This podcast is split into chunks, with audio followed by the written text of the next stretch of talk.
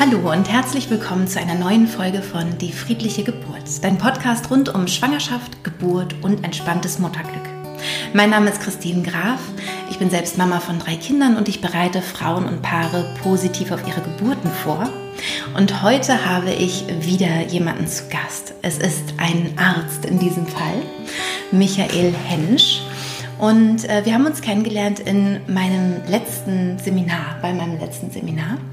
Und ich wünsche dir jetzt ganz viel Freude bei dieser Podcast-Folge. Hallo Michael. Hallo Christine. Wir sind heute nicht nur zu hören, sondern auch zu sehen, wenn mhm. technisch alles klappt. Ähm, dann wird es nämlich auch ähm, bei YouTube ein Video geben, wo wir uns hier unterhalten. Wunderbar. Und ich freue mich sehr, dass du hier bei mir zu Hause zu Gast bist. Und ähm, genau, du hast schon einige Kinder, du bist selbst Arzt und Psychotherapeut und ähm, bist jetzt bei meinem Seminar gewesen, weil du ein weiteres Kind erwartest. Ja, wir nennen es liebevoll das Projekt 8.0. Okay. Es gibt also sieben davor. Als systemischer Therapeut muss ich sagen, ich habe eigentlich zehn Kinder, von denen acht leben. So nennen wir das dann. Okay, mhm. okay, verstehe. Ja, und ähm, magst du erzählen, wie du, wie du auf das Seminar gestoßen bist und, ähm, und ja, was dich da so besonders angesprochen hat? Weil beim Seminar ist mir aufgefallen, dass du total äh, spannende Sachen auch zu äh, erzählen hattest und beizusteuern hattest, weil du selbst aus dieser Richtung auch kommst, also aus der Richtung Hypnose und ähm, da Fachmann bist. Ja, also zunächst einmal habe ich äh, die Teilnahme an dem Seminar, habe ich meiner lieben Frau Nina zu verdanken, mhm. denn die hat dich über welchen Weg auch immer ausfindig gemacht äh, ja. im Internet und hat mir von dem Kurs erzählt, zunächst einmal dem Online-Kurs, war sehr enttäuscht, äh, dass es keinen Platz gab auf dem Präsenzkurs, ah. äh, sondern dass sie auf einer Warteliste landete und ähm, war dann über, über, über glücklich, als wir dann äh, quasi als Nachrücker ah, okay, dazu. Das wusste ich noch gar nicht, ja. dass, ihr, dass ihr dann später dazu ja, gekommen seid. Ja. ja. ja, es ist unser zweites Kind, gemeinsames mhm. Kind. Ähm, das heißt, ich habe sechs Kinder aus vorherigen Beziehungen mhm. und insgesamt zwei mhm. äh, vorherige Beziehungen. Also drei Mütter und acht Kinder insgesamt. Wahnsinn. Deswegen ähm, bin ich viel natürlich mit äh, Geburtsvorbereitungen als Vater unterwegs gewesen. Ja. Alle diese Geburten eben auch begleitet ja. äh, und erlebt und ähm, wusste selber nicht, dass es so ein Angebot gibt. Und deswegen bin ich Nina extrem dankbar. Ja. Äh, heute noch dafür, dass wir das zusammen erleben konnten. Ja, super. Ja, es gab es ja auch vorher so noch, noch gar nicht. Ne? Also meine, meine Kurse gibt es ja erst seit drei Jahren. Ich weiß jetzt gar nicht, wie alt euer erstes Kind ist. Äh, das ist jetzt dreieinhalb. Die Elena, genau. Dann, genau. dann gab es das dann noch. Also dann habt ihr es genau da, bei dem Kind, wo es äh, möglich war, habt ihr zugegriffen. Absolut, absolut.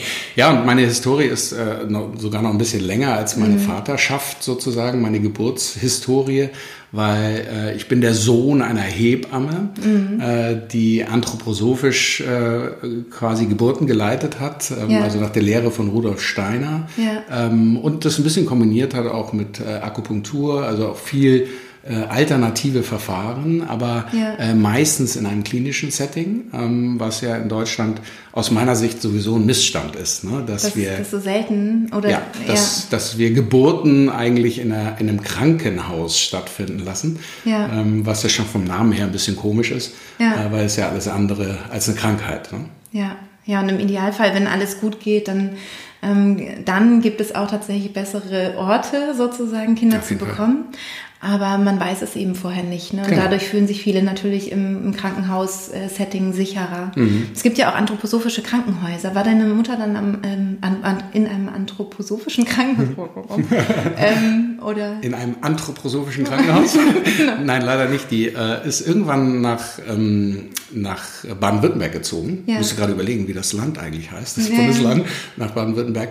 Und in die Region, in der Region, in der sie äh, lebt und gearbeitet hat, sie ist mittlerweile in Rente, äh, da gab es das leider nicht. Ja? Mhm. Ansonsten bin ich mir sicher, hätte sie das gemacht. Also sie hat uns hier in Berlin auch äh, Havelhöhe. Ja, genau sehr empfohlen. Mhm. Ähm, und äh, das ist nur ein bisschen weit von uns. Und jetzt äh, war das einfach immer so die Überlegung, äh, wie schnell müssen wir da sein, ne? um ja, genau. rechtzeitig zur Geburt anzukommen. Ja. Und es ist ja, glaube ich, auch dem Sicherheitsbedürfnis von Eltern und insbesondere von schwangeren Frauen zu verdanken, dass wir die meisten Geburten einfach im klinischen Setting haben. Ja. Und ich als Mann und Arzt äh, stehe dann natürlich davor und sage, naja, also es ist ein bisschen albern, sich darüber auszulassen, weil ich muss das Kind ja nicht bekommen. Ja. Also unterstütze ich dich auf dem Weg, ja, den du wählst und äh, stehe dir aber auch gerne beratend zur Seite für alternative Wege. Ja. ja. genau, genau. Und was für einen Weg habt ihr jetzt gewählt? Wir haben tatsächlich, ähm, also erstmal, wir ziehen äh, im Juli jetzt nach Dänemark auf eine mhm. kleine Insel, Bornholm und ähm, hatten erst überlegt, ob wir dieses Kind auf Bornholm bekommen, sozusagen als Familie dort ankommen mhm. mit einer Geburt. Das war eine schöne Vorstellung. Aber eben jenes Sicherheitsbedürfnis hat dazu geführt, dass wir in der Klinik, wo Elena zur Welt gekommen ist, mhm. auch wieder hingehen werden. Das ist das Westend-Klinikum in Spandau. Ah, ja. mhm. Und was aber neu ist, also wir haben auch eine neue Erfahrung, mhm. ähm, dass wir eine Beleghebamme haben, ah, ja. äh, die uns sowohl im Vorfeld als auch über die gesamte Geburt begleitet. Super. Das ist insofern ganz spannend, weil bei der Geburt von Elena war mittendrin äh, quasi also in der Austreibungsphase Schichtwechsel ja, okay. und äh, das war jetzt auch nicht schlimm, ja. ja. aber ist natürlich etwas, wo man sich als Frau erstmal wieder auf einen neuen Menschen einlassen ja. muss und so und äh, was in unserem Fall glücklicherweise keine große Verunsicherung ausgelöst hat, aber ja auch anders laufen kann. Ne? Ja, ja, ja, absolut, absolut.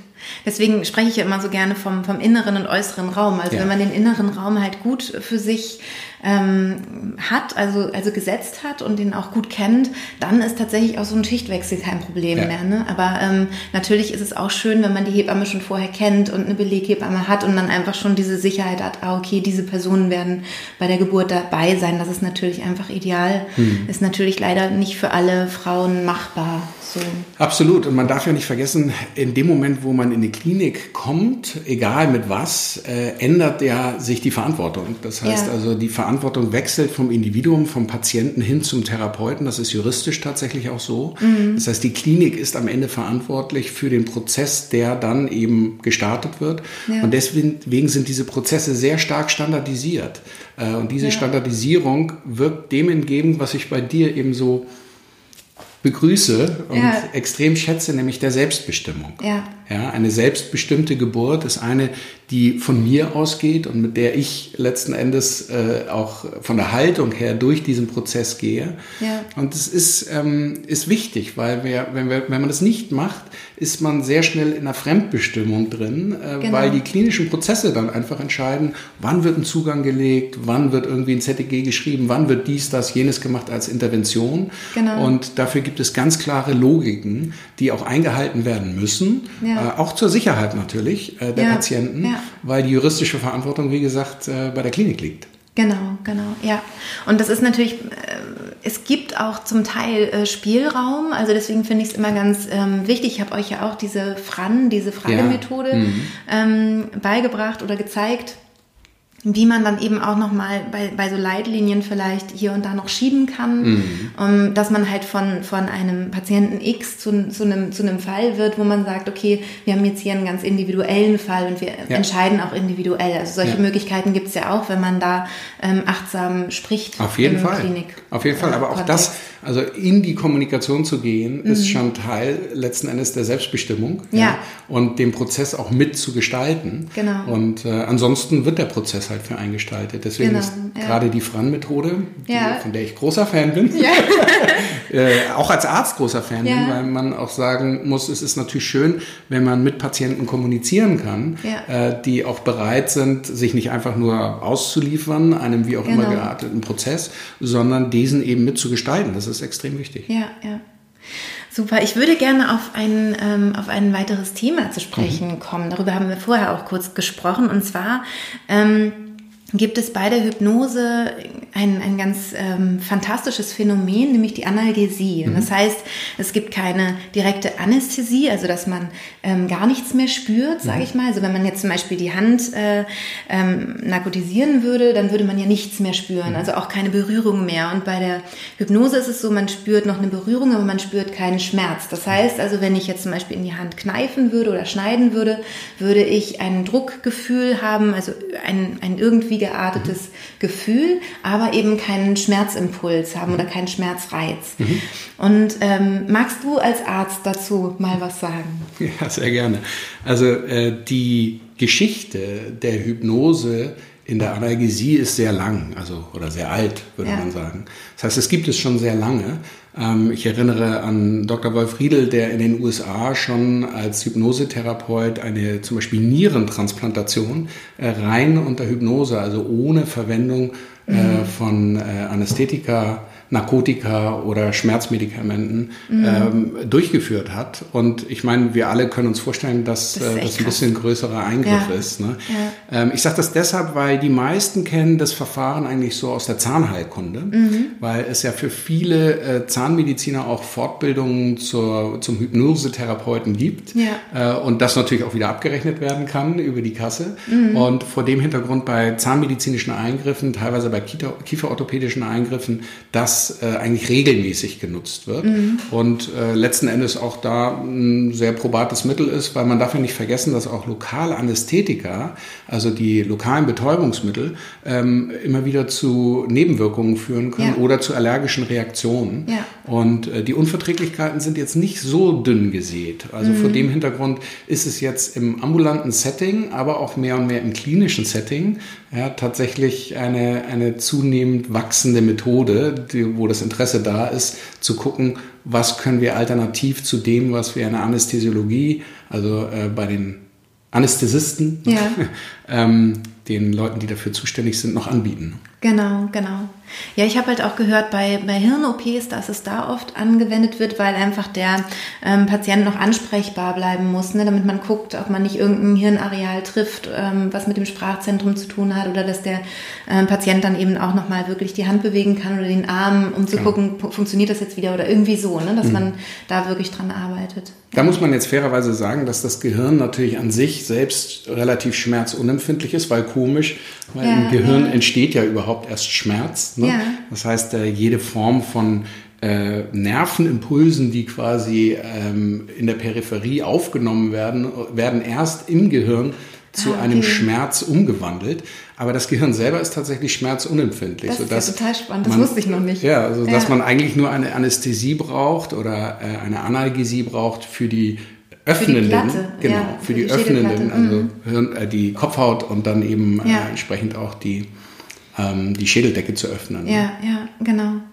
Naja, und was, was ich jetzt so ähm, gelesen habe, also ich habe natürlich mich ja auch weitergebildet und so ähm, und da viele Studien auch gelesen und fand es spannend, ähm, dass die OPs auch weniger äh, Komplikationen haben, also dass die ähm, generell komplikationsärmer verlaufen unter Hypnose und auch zum Beispiel mit weniger Blutverlust und dass die Wundheilung auch, ähm, auch besser gelingen kann. Also dass die, dass die einfach leichter und einfacher ist und auch äh, schmerzärmer ist oder mhm. sogar gar keine Schmerzen ja. ähm, verursacht. Da gibt es eine relativ breite Studienlage jetzt dazu, mhm. ähm, unter anderem hier auch von der Charité, die viele Studien dazu veröffentlicht haben. Ja. Ähm, man muss immer sagen, man beobachtet natürlich einen bestimmten Effekt und ja. manchmal wissen wir gar nicht, warum ist es so. Ne? Und dann fangen wir das an, rückwärts zu erklären. Ja. Und die Erklärung, die noch nicht hundertprozentig erforscht ist, ist einfach die, dass, die, äh, dass der Körper natürlich die Selbstheilungsprozesse besser steuern kann, wenn er an dem Prozess ja, den wir Operationen nennen, in irgendeiner Form beteiligt ist. Ja. In dem Moment, wo ich einen Patienten in eine Vollnarkose und damit in ein tiefes Koma schieße, ja, mhm. äh, ist letzten Endes das Bewusstsein, also die Denk- und Wahrnehmungszentrale ja völlig ausgeschaltet. Ja. ja.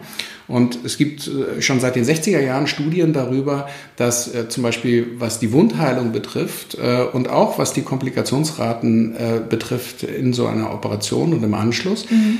Sehr entscheidend ist, was während der Operation bei narkotisierten Patienten gesprochen wird. Ja. ja. Also wenn da jetzt so ein Operateur an einem Patienten sagt, naja, das hat ja hier keine gute Prognose ja, mhm. und das machen wir hier rein palliativ, also sterbebegleitend, mhm. äh, hat sich gezeigt, dass das tatsächlich äh, in der Folge ähm, der Rekonvaleszenz dieser Patienten sich richtig nachteilig auswirkt. Ja. Ne? Und umgekehrt sagen wir eben, naja, wenn, wenn Patienten einfach bei Bewusstsein sind, aber in einem tiefen Entspannungszustand sind, den wir dann Trance oder Hypnose nennen, mhm. äh, dann kann der Körper all das, was hier passiert, viel, viel besser verarbeiten ja. und das reduziert die Komplikationsrate und erhöht die Wundheilung. Ja, Wahnsinn. Es ist ja auch irgendwie logisch, ne? Ja. Also es ist einfach ein ganzes System. Also ähm, Körper und Geist, ähm, wir trennen das ja irgendwie gerne, Ja. aber es ist, es hängt halt zusammen. Ja, Ja, auf ganz vielen Ebenen. absolut. Und ich meine, für mich wird immer wieder deutlich, wie wenig wir eigentlich wissen darüber. Ich habe äh, 2001 äh, für längere Zeit in China gearbeitet als Arzt und da sind ja, also f- für ein paar Monate, nicht für Jahre, ich spreche leider kein Chinesisch, aber es war eine sehr, sehr spannende Zeit, wo ich mit Kollegen äh, über den äh, Deutschen Akademischen Austauschdienst dort äh, ein Projekt gemacht habe und wir gesehen haben, wie man Medizin eben auch machen kann, ja, äh, weil die Analgesie dort in erster Linie und auch die Anästhesiologie ähm, mit Akupunktur betrieben wird. Auch das ist etwas, was man in Deutschland natürlich so gar nicht kennt, weil es historisch ja. Ja. einfach nicht äh, gefördert wurde oder hervorgebracht wurde. Und das Ja. ist etwas, wo man merkt, naja, in anderen Kulturen sind andere Sachen äh, in der Medizin viel tiefer verankert und viel Ja. weiter verbreitet eben auch. Ne? Ja, und das ist ja auch, ähm, also gerade bei Akupunktur, ähm, das ist ja noch nicht so richtig erforscht, wieso oder wie wirkt es genau. Also das, ähm, so ist man sich ja noch nicht so ganz klar darüber. Aber bei Hypnose wissen wir eine Menge. Ja, das finde ich auch. Also das, das finde ich halt auch so spannend, weil es gibt solche, es gibt so, so Grenzbereiche, ne, die noch nicht so richtig erforscht sind, wo man sagt, ja, so könnte sein, aber man weiß nicht so richtig und wie funktioniert das oder funktioniert es überhaupt. Und ich finde bei, Hypnose eben genau gerade spannend, dass, dass man wirklich schon sehr, sehr viel weiß. Und du hast ja auch, du bist auch Hypnotherapeut, oder? Richtig, ja. Ja. Ich hab- bin ja systemischer Familientherapeut und Verhaltenstherapeut und habe eine hypnotherapeutische Ausbildung gemacht. Ja. Und ähm, in, bin allerdings da sehr begrenzt gewesen auf die Traumatherapie, weil wir Ah, ja da okay. ja letzten Endes Patienten irgendwie in das Trauma zurückführen und eine Reprogrammierung versuchen zu machen. Mhm. Ähm, das gelingt auch regelhaft, ne? aber es ist immer die Frage, ähm, wie gut ist der Patient damit irgendwie auch sich darauf einzulassen und damit Ja. zu arbeiten und so weiter. Ähm, aber die äh, Erfolge sind enorm, äh, die man da erzielen kann. Und wa was man dann außen wiederum sieht, ist, dass die Patienten äh, keine Panikattacken mehr haben, ja, Ja. also äh, die Angsterscheinungen deutlich zurückgehen oder ganz verschwinden, ja. Ja. Und äh, dass äh, Desozialisierungsphänomene, wo man sich also zurückzieht und gar nicht mehr unter Leute gehen will oder so, Ja, dass ja. die verschwinden und Leute wieder äh, soziale Teilhabe ähm, praktizieren können, sozusagen, Mhm. indem sie sich mit Menschen treffen und austauschen. Und viele, viele andere Sachen. Depressionen kann man auch wunderbar damit handel- behandeln. Ja. Mhm. Und ja, Ja, was auch ein weites Feld ist. Ne? Also Depressionen ist, ist wirklich ähm, was, wo ich auch immer so, so eine ganz große, also einen ganz großen Respekt vorhabe. Ne? Mhm. Das ist einfach wirklich ein, ein Feld, was ganz schön, was ganz schön weit geht und auch, und auch sich immer mehr verbreitet, hat man so das Gefühl. Ne? So, eine, so eine Volkskrankheit wird oder vielleicht schon ist. ja. We- Also Ja, äh, ich habe da natürlich dazu. als Psychotherapeut ein bisschen differenzierten Blick. Ja, ne? na klar. Also ich war ja spezialisiert auf die Burnout-Rehabilitation. Das heißt, Ja. ich habe viele hundert Patienten durch diese Diagnose eines Burnouts zurück in ein Berufs- und Privatleben begleiten dürfen. Und ähm, viele wissen nicht, dass der Burnout, äh, was ja die Erschöpfungsdepression ist, ne? also das Mhm. ist dieselbe Diagnose. Aber wir in Deutschland haben irgendwann erkannt, dass Erschöpfungsdepression irgendwie keiner haben will. Mhm. Ja, ähm, deswegen haben wir das umbenannt. Das ist eine deutsche Erfindung, auch, Ja. ein, äh, auch wenn es ein englischer Begriff ist. Ja.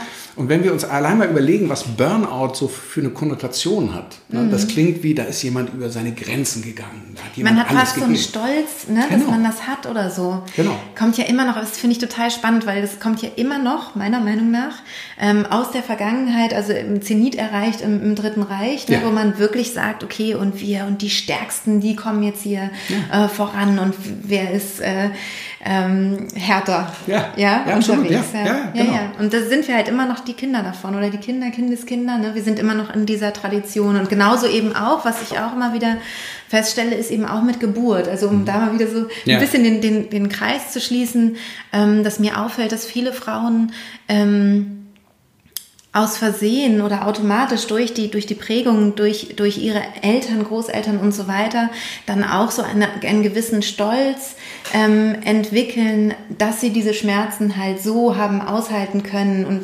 so, aber das so geschafft haben. Oder auch die Männer oft, ne? Also dass ähm, ich oft Männer so sprechen höre über ihre Frauen. Also dass sie sagen, boah, die hat das durchgehalten, ich bin so stolz auf sie, wie sie mit diesen Schmerzen umgegangen ist. Also es ist fast so was, darauf können wir jetzt alle ganz, ganz arg stolz sein, dass trotz der Schmerzen die Ja. Frau das so, so gemacht hat oder geschafft hat. Ne? Ja. Und das finde ich auch ganz, ganz äh, schwierig. Ja. Naja, es ähm. gibt Kulturen, das dürfen wir auch nicht vergessen, äh, zum Beispiel im arabischen Raum, da wird der Geburtsschmerz also tatsächlich mit Gold aufgewogen. Ah, okay. Das heißt, die schwere Geburt ja. ist deutlich einträglicher für die Frau ja. als die leichte Geburt. Das ist ja interessant, ja, das wusste Und, ich auch noch nicht. Äh, das ist nur ein Beispiel für mhm. eine besonders absurde Form der Anerkennung, ja, genau. Äh, mhm. weil man quasi äh, natürlich damit im Bewusstsein äh, von Frauen fördert, äh, dass eine Geburt was Soll Schmerzhaftes ja, und ja. Schwieriges und so weiter sein muss. Mhm. Ja. Und ähm, in vielen anderen Kulturen ist das gar nicht der Fall. Ja. Es gibt ja auch Kulturen, die, ähm, die den, den Schmerz in der, ähm, in der Geburtsgeschichte oder in der Geburt äh, nicht so kennen als Richtig, solches. Ja. Also die, die, gar nicht wissen, worüber wir da so sprechen, weil ja. sie eben automatisch, das habe ich ja auch in anderen Folgen im Podcast schon öfter erklärt, warum und wie und wie das äh, sein kann, dass man das ich davon überzeugt bin, dass wir automatisch eigentlich in Hypnose gehen hm. bei der Geburt. Das hm. ist der natürliche Zustand für alle Säugetiere und ähm, der wird halt nur ähm, durch diese ganzen Informationen oder auch die Erwartung von Schmerz und, und die Sachen, die auch einfach störend laufen, wenn man eben permanent angesprochen wird, zum Beispiel bei der Geburt, ständig was gefragt wird oder ständig kommt noch ein fremder Mensch rein in den Raum oder es wird Licht, helles Licht angemacht, es werden Türen geschlagen und diese ganzen Sachen, hm. dass die einen dann eher so rauskatapultieren aus diesem Zustand, der eigentlich natürlich wäre schwer. Ich glaube, es fängt sogar schon früher an, mhm. weil wenn du, wenn du einem Elefanten irgendwie äh, dazu bringen würdest, einen Aufklärungsbogen unterschreiben zu müssen, dann würde es ihm auch wesentlich schwerer fallen, in, ja. oder ihr, also dem Weibchen ja. deutlich äh, schwerer fallen, äh, in Hypnose zu kommen. Ja? Genau. Weil natürlich, ja, das ist eine Konditionierung. Ja? Wenn ich erstmal weiß, was alles schiefgehen kann ja. und äh, unterschreiben muss, dass in dem Fall äh, ich die Einwilligung gebe, das zu machen und das zu machen und das zu machen, bin ich erstmal konfrontiert mit dem Worst-Case-Szenario. Und dieses, äh, diese Konditionierung folgt einfach irgendwie dem juristischen Bedürfnis genau, genau. einer Institution, die wir Krankenhaus nennen ja, und einem genau. Gesundheitssystem. Ja. Und äh, ich finde, das macht so richtig die Fremdbestimmung dann wieder deutlich, ja. äh, weil du eben nicht eingeladen bist erstmal für das schönste Erlebnis deines Lebens. Ja, genau. Sondern erstmal was ist, wenn, ne? Ja, was What do we do after the shit hit the fan? ja, genau. Was, was ist im, im Fall der Fälle? Ja. Genau. Ja, und was ich mir so wünsche, ist, dass man sich so begegnet. Also das ist ja, ja. ich habe ja nicht so, äh, nicht, nicht ohne Gedanken äh, den, den Titel gewählt, die friedliche Geburt. Mhm. Und das meine ich auf allen Ebenen, also auch zwischen Ärzten und äh, Mentaltrainern in diesem mhm. Fall oder, oder Hebammen und Ärzten und den Frauen und den Männern und so weiter. Also mhm. dass alle wirklich wieder so Frieden schließen miteinander. Und ich finde es ganz, ganz wichtig, dass man sieht, es gibt diese Leitlinien aus juristischen Gründen, die sind nachvollziehbar und, ähm, und dennoch versuchen wir Geburt anders zu gestalten, also so, dass die Frau eben wieder selbstbestimmt entspannter sein kann und dass sie vor allem auch in einem Krankenhaussetting sich wohlfühlen kann. Und mhm. ähm, meine, meine Methode habe ich genau darauf, das ist sicher auch aufgefallen, also in dem Seminar, dass meine Methode genau darauf abzielt, dass man sagt, okay, die Umstände sind nun mal jetzt gerade so mhm. in Krankenhäusern und wie kriege ich das jetzt hin als Frau, dass ich mich trotzdem in eine möglichst ideale Position begebe, in der wieder eine natürliche Geburt möglich sein kann, weil ich quasi meinen inneren Raum so gestalte, dass ich dort komplett sicher bin, da ist immer Dunkelheit, da ist mhm. es immer ruhig, da ist immer gut und, ähm, und du als, als, als Partner bist mhm. dann eben dafür zuständig, den äußeren Raum zu schützen und zu gucken, dass es eben nicht ganz so laut ist vielleicht oder eben auch bestimmte Gespräche zu führen, wo man auch wirklich den Verstand braucht. Denn eine mhm. Frau unter Geburt ähm, mit ihr dann ein, ein intellektuelles Gespräch über eine Intervention zu führen, ist sowieso mhm. schon Hannebüchen. Also wo man sagt, da kann sie gar gar keine realistisch, äh, ja, realistische ähm, Einschätzung geben oder so, ne? Absolut, ja. Ja, und ich denke, da, du sagst da natürliche Geburt, das ist, mhm. dürfen wir uns auch immer klar machen, das ist ein sehr, sehr natürlicher Vorgang. Ja. So eine Geburt. Ja. Und ähm, dass wir das äh, ein bisschen artifizieller machen auf die Art und Weise, wie wir es tun, ne? mhm. ne? Ist nicht falsch, ja, ja, ist nicht falsch, aber dem sich komplett auszuliefern, das wäre, glaube ich, ähm, etwas, bitte, das muss jeder für sich selber entscheiden, ja. aber was dem Ganzen nicht zuträglich ist. Deswegen finde ich auch toll, dass du eben diese ganz Was ist wenn Phasen mitbegleitest, also selbst mhm. eine Hypnose als Vorbereitung und während des Kaiserschnitts dann sollte er notwendig genau. werden. Genau. Weil das muss man auch ganz klar sagen, auch im Tierreich gehen Geburten mal schief. Ja, absolut. Ja? Und das liegt ja nicht daran, dass die Frau versagt hat, so, mhm. sondern ne, also überhaupt die Entstehung des Lebens ist ein Wunder und äh, ja. nicht jedes Wunder gelingt. Ja. ja. So, und vor dem Hintergrund, glaube ich, ist es schon auch wichtig zu wissen, ja, es können, es kann Situationen geben, in denen man jetzt medizinisch eingreift, mhm. ja, aus Interesse und zum Schutz der Mutter und ja. äh, des Kindes. Absolut.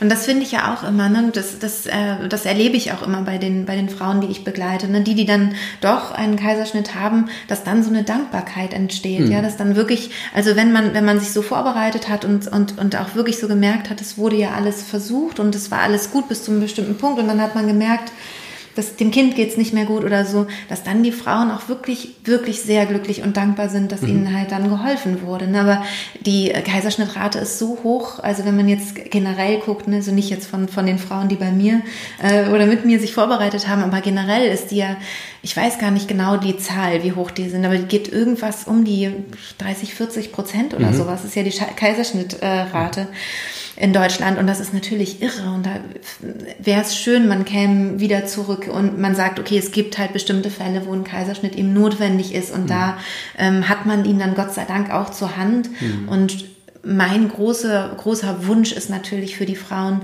dass sie ansonsten schöne und positive, natürliche Geburtserfahrungen machen können. Ja, ja, ich habe ja neben den jetzt bald acht Geburten, die ja. ich selber begleiten durfte, auch noch 100 andere begleitet äh, im Rahmen meiner Ausbildung zum Rettungssanitäter. Da muss man ein mhm. Geburtshelferpraktikum machen. Da ja. war ich sehr jung, knapp 20, ja. äh, und wollte mein Medizinstudium eben mit dem, äh, mit dem Dienst, im Rettungsdienst quasi finanzieren.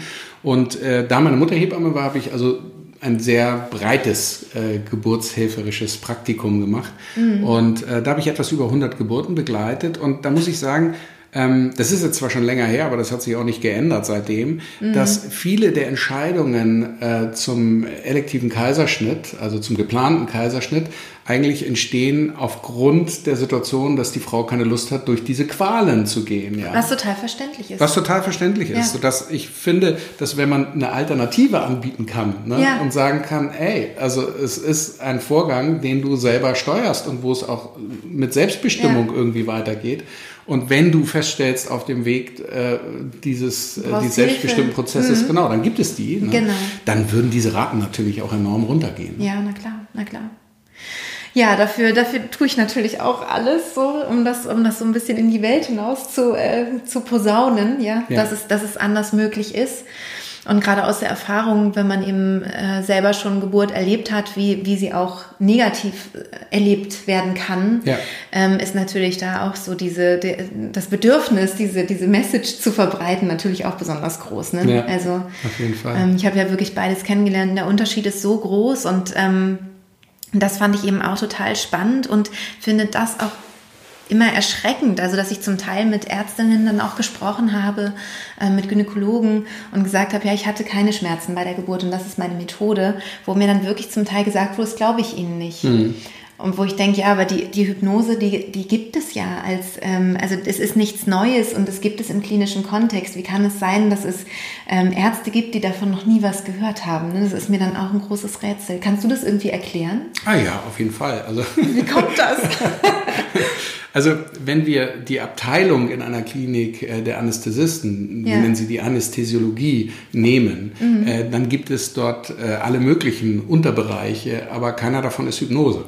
Ah, ja, okay. Das heißt, es ist nicht Teil der Facharztausbildung, okay. äh, sondern es ist immer eine Zusatzqualifikation. Jetzt muss okay. man sich vorstellen, man studiert sechs Jahre Medizin und macht dann nochmal fünf bis sechs Jahre eine Facharztausbildung. Ja? Und dann nochmal Hypnose. Dann, dann ist man, ist man ja. fertig. Naja, ja. selbst wenn man das dann nochmal macht, man ist natürlich sehr stark angekommen in einem Glaubenssystem. Ja? Mhm. Und ähm, wenn ich gelernt habe, dass ich äh, bei Schmerzen äh, eine Analgesie über äh, das Geben von Medikamenten, das Setzen von einem Block, also jetzt anästhesiologischen Nervenblock, äh, oder oder oder leisten kann, ja, mhm. dann ist es das, was ich weiß und was ich kenne. Ja. Und äh, man sagt ja immer Götter in Weiß, das finde ich auch sehr schmeichelhaft, aber nichtsdestotrotz jeder, der diesen Beruf ausgeübt hat, äh, der weiß, dass wir mehr nicht wissen, als wir wissen. Ja. Und jeder, der was anderes vorgibt, dem will ich jetzt nicht irgendwie äh, zum Scharlatan machen, aber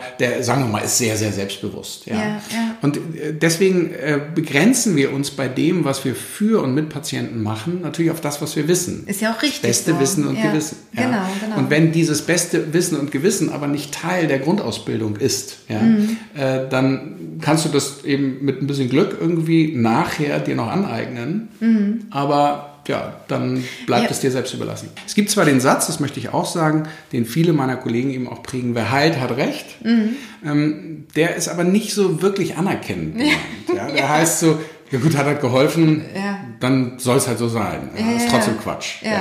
Und äh, das ist etwas, wo ich denke, da muss man sich ein Stück weit, und das könnten wir jetzt zum Beispiel noch machen, wenn du das möchtest, mit den neurophysiologischen Zusammenhängen ja. beschäftigen. Ja, das finde ich spannend. Was da passiert. Ja, ja, erzähl gerne was dazu. Ja. Also äh, neurowissenschaftlich ist es ja so, dass wir in verschiedenen Bewusstseinsstadien sind, ganz normal, jeder von uns. Wir beide, wenn wir hier so reden, sind in einem Zustand, den wir Beta-Zustand nennen. Da arbeitet Höchstwahrscheinlich, außer ich träume jetzt ein bisschen von mir. genau, ich höre dir nicht mehr richtig Dann wäre ich extrem beleidigt. Nein, also der Beta-Zustand ist ein, ein, ein, Zustand, wo unser Gehirn mit einer bestimmten Frequenz arbeitet. Man misst mhm. das im Elektroenzephalogramm, dem mhm. sogenannten EEG, äh, kann man diese Hirnströme messen. Und es gibt einen Unterschied zwischen der rechten und der linken Gehirnhälfte, das ist einmal wichtig zu wissen. Und wenn wir also mit jenseits von 15 Hertz unterwegs sind, gerne auch über 20 Hertz, dann ist es definiert einfach definologisch als der äh, Beta-Zustand. Ja. Und jeder von uns kennt den Zustand, wenn wir runterkommen, wenn wir uns ins Bett legen oder mal nach einem opulenten Mahl auf dem Sonntag äh, mhm. Nachmittag irgendwie auf der Couch liegen, ja ähm, dann kommen wir so in einen Zustand, wo es ganz ruhig wird in uns, ja, und um uns herum auch. Unsere Wahrnehmung ist nicht ausgeschaltet, aber es ist so, es wird, es wird still, ja, selbst wenn um uns herum etwas los ist, ja. Mhm. Und dieser Zustand ähm, hat äh, quasi neurophysiologisch die Bedeutung, dass unser Gehirn jetzt mit einer niedrigeren Frequenz arbeitet.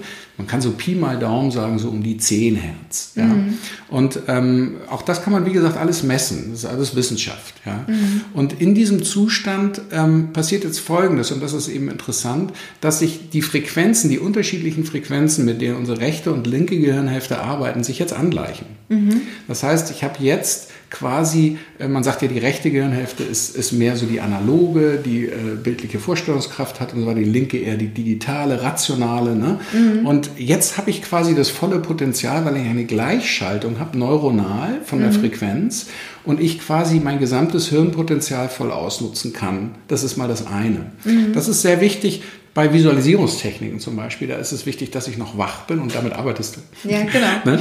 ich, ich darf noch wach sein, mhm. ja, aber ähm, nicht schlafen, damit ich irgendwie das noch steuern kann. Aber in dem Maße, in dem ich von der Hirnfrequenz runterkomme, nutze ich quasi beide Gehirnhälften, das Potenzial beider Gehirnhälften optimal. Und damit das Unbewusste auch komplett. Absolut. Genau. Und so. das ist ja noch, noch mal genau sehr, sehr viel mehr als das Bewusstsein. Ja. Mhm. Und darunter geht es dann schon in die Schlafstadien, das ist der Theta-Zustand, von dem genau. du ja auch sprichst. Man mhm. kann durch Training tatsächlich mit der Hirnfrequenz deutlich unter 8 mhm. Hertz kommen ja, mhm.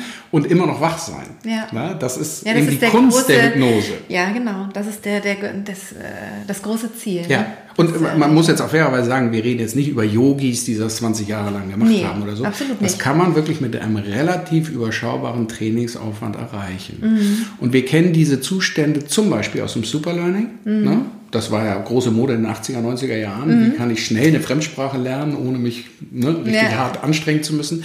Äh, in diesen Zuständen nehmen wir im Unbewussten eine Menge auf. Ja? ja. Das heißt, äh, verarbeitet unser unser Bewusstsein als Denk- und Wahrnehmungszentrale äh, Dinge weniger im bewertenden Sinne mhm. und ich kann besser abspeichern auf dieser großen Festplatte. Man darf sich das Unbewusste ja vorstellen wie so eine ewig große Festplatte, wo unendlich viel Daten drauf passen. Ja. Und aus diesen zu lang? Nein, alles gut. Nein, nein, nein, ich muss, wollte nur gucken, ob das okay. noch alles aufnimmt. Und aus diesen Daten, die da gespeichert sind, kommen dann immer wieder sogenannte Gedanken, Handlungsimpulse und auch Gefühlsimpulse, mhm. ja, die wir wieder im Bewusstsein wahrnehmen. Ja. Sodass wir im Übergang zum, vom Alpha zum Theta-Zustand ja, tatsächlich das äh, ideal vom Programmieren her hinbekommen genau. und damit eine besonders starke Wirkung haben. Und das Unbewusste ist natürlich ohnehin schon voll. Ja, das heißt, da gibt es viele Erfahrungen, die sind da ja, abgespeichert. Und ich nehme jetzt mal einen Patienten, der äh, Platzangst hat. Mhm. Ja, der also Schwierigkeit hat, da kommt ein Fahrstuhl runter und die Tür geht auf und der kann da nicht reingehen, weil er so ein Beklemmungsgefühl hat. Ne? Mhm. Das ist ein, wir nennen das ein negativ hemmender Handlungsimpuls, der aus dem Unbewussten kommt. Mhm. Ja? Und der ist so stark, dass der buchstäblich nicht in der Lage ist, in diesen Aufzug zu gehen. Und das kann man umprogrammieren. Ja, und das genau. ist das, was ja. wir übrigens in der Therapie tun. Ja, ja, genau. Wir programmieren dieses Engramm, wie wir das nennen, mit ja. diesem stark negativ hemmenden Handlungsimpuls um in ein positives. Mhm. Man kennt es aber auch aus vielen, vielen anderen Bereichen. Ich will nur den Leistungssport nehmen. Jeder, Absolut, der zum Beispiel ja. gerne mm, Bobfahrern zuguckt, ne? Mhm. wenn die oben, bevor die, also am Start, ne? wenn die im Eiskanal da stehen, da sieht man die ganz oft irgendwie, man denkt mal, was hat er jetzt für Jaktationen, nennt für, man das in der Medizin, für Zuckungen. Ne? äh, aber der geht den Eiskanal durch und mhm. der visualisiert in dem Moment ja jeden einzelnen, jedes einzelne Körperteil, jede Muskelfaser, mhm. die er benutzen muss, um die Ideallinie zu treffen. Und das mhm. visualisiert er so oft, ja, dass es am Ende ein Programm ist, weil das geht innerhalb von Millisekunden. Ja. Mein Lieblingsbeispiel dafür ist Boris Becker. Ja. Ne? Ähm, ist ja leider irgendwie ein bisschen verkommen. Entschuldigung, Boris, aber, aber er ist einer der großen Sportler. Kann ja, man auch wirklich jetzt Absolut. ruhmreich bleiben ja. auf alle Ewigkeit. Ja. Und äh, er hat immer gesagt, wenn er gegen Ivan Lendl angetreten ist, hat er sich die Videokassette, damals gab es VHS noch, die Videokassette abends vor dem Match in den Kopf geschoben. So hat er das ausgedrückt. Ja. Und er hat sich den Videofilm angeguckt des Matches am nächsten Tag und zwar nur den letzten Satz. Ja. Und, dann, und er hat nur visualisiert ne? also, den Matchball. Genau. Den Matchball, ja, ja. den Matchball ja. und wie er die legendäre Bäckerfaust macht, nachdem er den Matchball genau, versenkt das Ziel. Ja.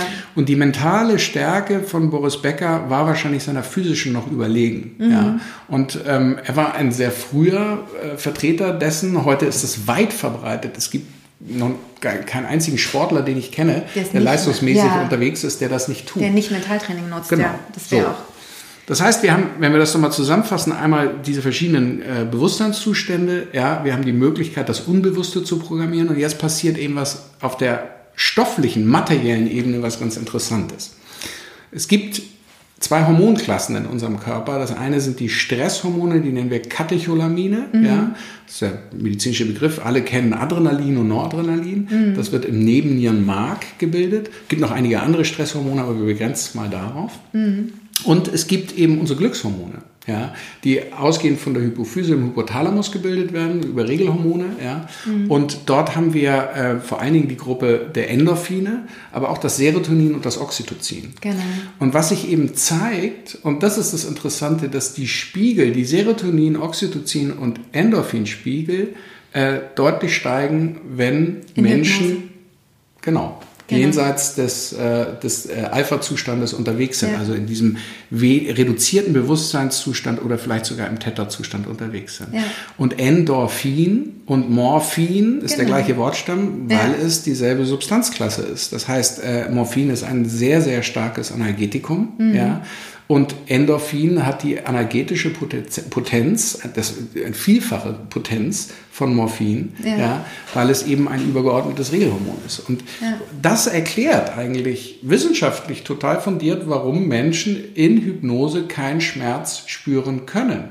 Weil sie nicht nur letzten Endes von der Hirnfrequenz viel niedriger unterwegs sind, sondern weil sie mit Botenstoffen versorgt werden, die tatsächlich ein Schmerzempfinden gar nicht ermöglichen. Ja, das ist ungefähr so, wie wenn ich von außen Morphin zuführen würde, nur dass genau. ich die ganzen Nebenwirkungen nicht habe. Genau, weil es eben ein körpereigenes genau. Morphin ist, ja. Ich dachte mir, es könnte mal wichtig sein, das zu sagen. Absolut, absolut. Nee, das ja? ist, ich bin, äh, es gibt auch irgendwelche Podcast-Folgen, in denen ich das auch erwähnt habe. Ich bin mir sicher. Ähm, aber es ist total schön, das nochmal von dir zu hören. Genau. Genau. Ja, jetzt ärztlich getestet. ja, genau, das ist wie so ein kleiner Stempel ja. drauf. Nein, ich weiß, dass du das alles weißt und deswegen, ich erzähle das ja nicht dir, sondern natürlich, natürlich deinen Zuschauern und Zuhörern vor allen Dingen, weil meine Erfahrung ist, ähm, und vielleicht mit der Gynäkologin, die du da kennengelernt hast und vorhin mhm. erwähnt hast, es wirkt sonst so wie Hokuspokus. Genau, und, und ich das ist es schade. Ich finde Ja, es extrem find- schade, wenn es in die Ecke kommt. Ja, ja, genau. Ne, ich ich will es eigentlich aus der Ecke rausnehmen, weil ich so merke, ähm, dass, dass oft ähm, Geburtshypnose, Hypnobirthing und so weiter ein bisschen in so eine Ecke reingeraten ist, in so eine Ecke von äh, unwissenschaftlich und irgendwie äh, esoterisch oder so. Und ähm, ich finde, man kann diese, diese Methode, wenn man spirituell veranlagt ist, total gut auch nutzen. Es spricht überhaupt nichts dagegen, aber man kann eben auch das super nutzen, wenn man halt wissenschaftlich geprägt ist und ähm, ja, halt einfach keinen spirituellen Zugang hat. Und ich finde es schade, wenn ähm, dieses ganze Wissen den Menschen verschlossen ist, die, ähm, die einfach den spirituellen Zugang nicht haben, weil den brauchen wir gar nicht dafür. Den brauchen wir nicht. Den Nee. brauchen wir auch nicht für Yoga. Yoga sagen ja viele, ist ein Sport. Ne? Die, die eine Lampe mehr am Brennen haben, wissen vielleicht, dass Yoga deutlich mehr ist als ein Sport. Ja? Mhm. Ja. Aber man kann auch Yoga machen, ohne irgendeinen spirituellen Bezug zu haben. Man Ja. kann auch meditieren, ohne einen spirituellen Bezug zu haben. Ja. Äh, das ist alles wissenschaftlich hochgradig nachvollziehbar. Ja, ja. Und was ich auch toll fand, gerade was du mit den Hormonen gesagt hast, hast du ja Endorphine genannt und eben auch Oxytocin, das Bindungshormon, das Liebeshormon. Und das ist ja das maßgeblich entscheidende Hormon bei der Geburt. Absolut. Also um wirklich diese ähm, die, die Wellen zu produzieren, die Kontraktionen der Gebärmutter zu produzieren. Also das heißt, wir sind halt in dem hypnotischen Zustand optimal auch hormonell eingestellt für eine Geburt. Ja. Absolut. Das ist echt ja. schön. Ja. Ich bin immer ein bisschen traurig, weil dieses Oxytocin wird auch bei uns irgendwie so ein bisschen als Kuschelhormon bezeichnet. Ne? Und ähm, die Frau schüttet das ja in Mengen aus. Ne? In Mengen, also es gilt immer nur fürs Baby. Was auch völlig in Ordnung ist. Also. Und das Baby kriegt es auch noch direkt über die Absolut, absolut. Das ist so schön. Ja, absolut. Ja. Deswegen ist äh, Ja. jede Form von Geburt eigentlich ein tiefes Glückserlebnis. Zumindest, also wenn man die Substanzen nimmt, man könnte die ja auch als Drogen bezeichnen. Ne? Also, äh, Absolut, Ja. absolut. Ich werde ja auch manchmal gefragt, ja, und wie ist es dann nach der Geburt? Bin ich dann überhaupt wieder klar? Da hatten wir auch jetzt so einen, so einen Ja. Lacher im, im Kurs, ne, letztes Mal, wo ich gesagt habe, also klar ist niemand nach der Geburt, Nee. ja. Egal, ob du eine tolle oder eine schreckliche Geburt hattest, also klar bist du danach nicht, weil du bist irgendwie hormonell nicht ganz, äh, nicht ganz ähm, auf der Höhe, sage ich mal. Irgendwie komisch äh, ist es definitiv. Auf jeden Fall. Die Ja. meisten sind ja auch bei der Zeugung nicht klar. Stimmt. Ja, sonst würde es ja. Ja. gar nicht dazu kommen. Ne? Also insofern, Genau. das ist ja auch ein totaler Rausch. Also ich meine Ja. das durchaus ernst. Ne? Ja, ja, es ist ein absolut. totaler Rausch, äh, in dem wir uns da befinden. Mhm. Ja, ähm, ein, ein Liebesrausch. Ja, ich, ich spreche jetzt nicht von Lust, sondern ich spreche tatsächlich von Oxytocin, und Oxytocin, von genau. äh, von dem allen, was dazu führt, dass wir wollen uns vereinigen und und äh, letzten Endes ein Kind zusammen zeugen. Das ist ja irre. Ja. Ja. Und wenn man sich überlegt, dass das Kind gezeugt wird schon mit diesem Oxytocin Ja. und dann am Ende wird es auch geboren. Ja. Ohne Oxytocin gibt es keine Geburt, außer eben Absolut. Kaiserschnitt. Absolut. Ähm, das ist halt auch total irre, ne? wenn man sich das überlegt, wieder das gleiche Hormon, was. Ja. Und dann kommen wir auch wieder in ganz neue Gefilde. Da mache ich dann sicher auch irgendwann mal eine Podcast-Folge drüber, nämlich orgastische Geburt. Ähm, wie sieht es eigentlich damit aus? Mhm.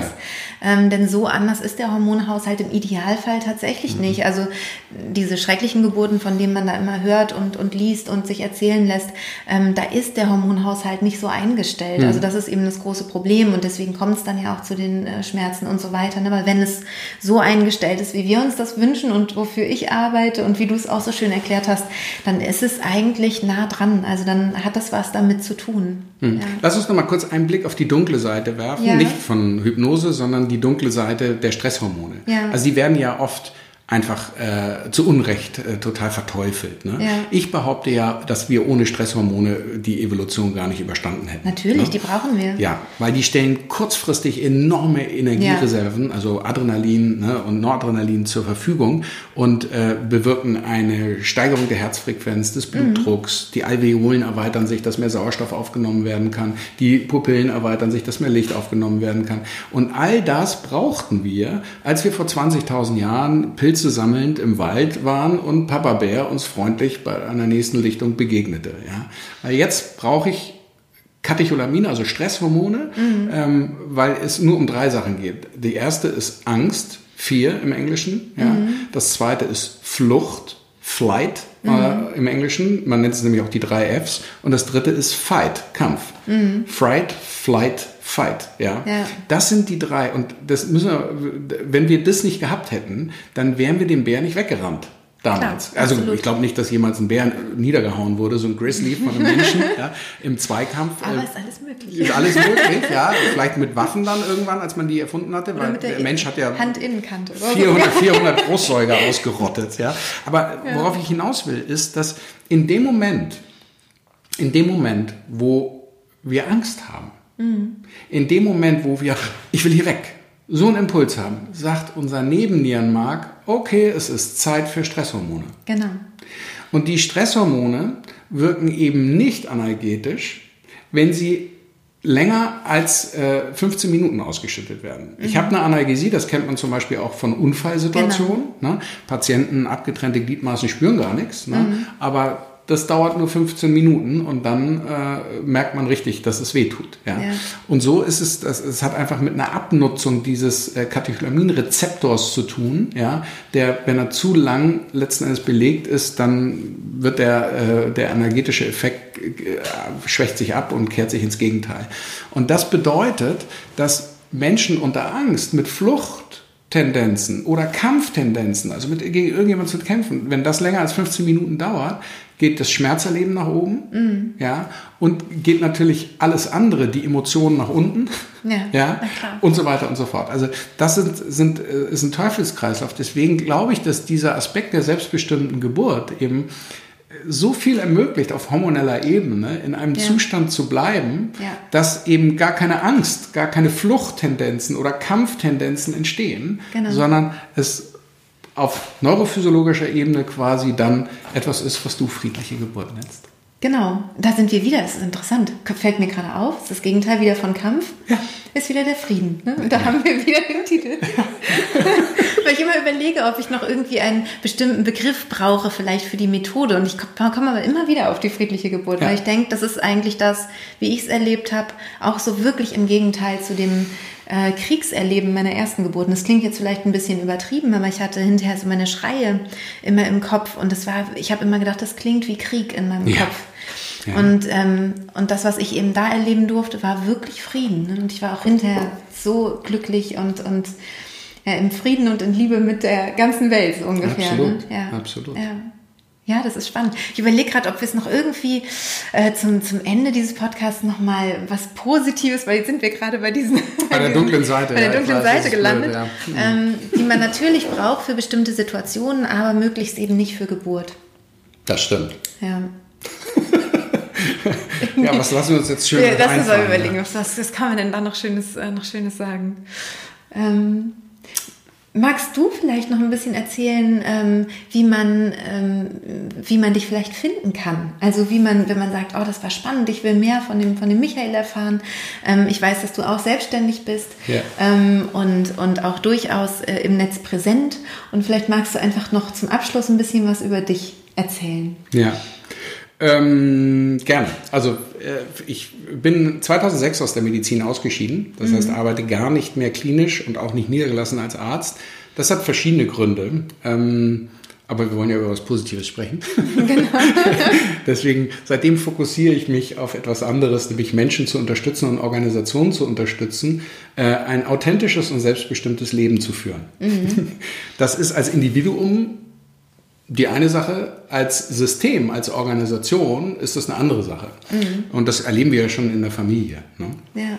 Und ich bin diesem Begriff der Selbstbestimmung irgendwie seit über 20 Jahren jetzt eigentlich auf der Spur und ergründe immer mehr, was das für mich eigentlich bedeutet. Und unsere Entscheidung, äh, nach äh, Dänemark zu ziehen, ist damit sehr eng verbunden, mhm. weil ich habe einen akademischen Beruf gelernt, ich hatte vorher mal einen kaufmännischen Beruf gelernt, ich habe viele Sachen irgendwie, ich weiß irgendwie unheimlich viele Sachen, aber ich weiß nicht, wie man einem Hektarland das tägliche Brot abgewinnt. Ja.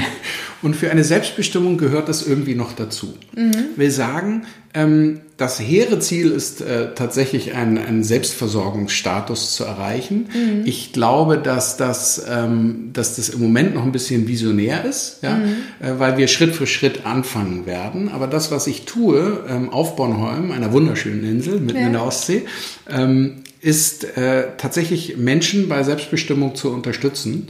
Ähm, und das tue ich in verschiedenen äh, Seminarformaten, mhm. Ähm, die ich in den letzten 20 Jahren so entwickelt habe und äh, für Organisationen und für Individuen eben anbiete. Ja, schön. Sehr schön. Und wie heißt deine Homepage? Ich weiß es schon, aber.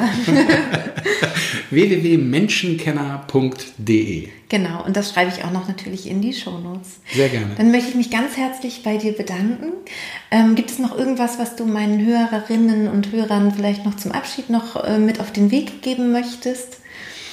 Ich möchte euch vor allen Dingen sagen, ähm, vertraut auf diese weibliche Urkraft, die ja in jeder von euch steckt. Das heißt, ähm, die selbstbestimmte Geburt ist eigentlich das, was die Natur vorsieht. Und vor dem Hintergrund würde ich jede Frau ermutigen, einfach in Berührung zu kommen mit dem, was von Anfang an in ihr angelegt ist. Ja, total schön. Vielen, vielen Dank, dass Sehr du gerne. da warst. Ja, ich bedanke mich auch bei dir, dass du zugeschaut oder zugehört hast. Ähm, wenn du gerade hörst über ähm, iTunes, Spotify oder was auch immer, dann schau doch auch gerne noch bei YouTube vorbei, dann kannst du uns beide auch sehen. Und ähm, ja, ich wünsche dir in diesem Sinne ein, eine wunderschöne Woche und hoffe, wir sehen uns nächsten Sonntag wieder oder hören uns bei der nächsten Podcast-Folge. Alles Liebe. Tschüss.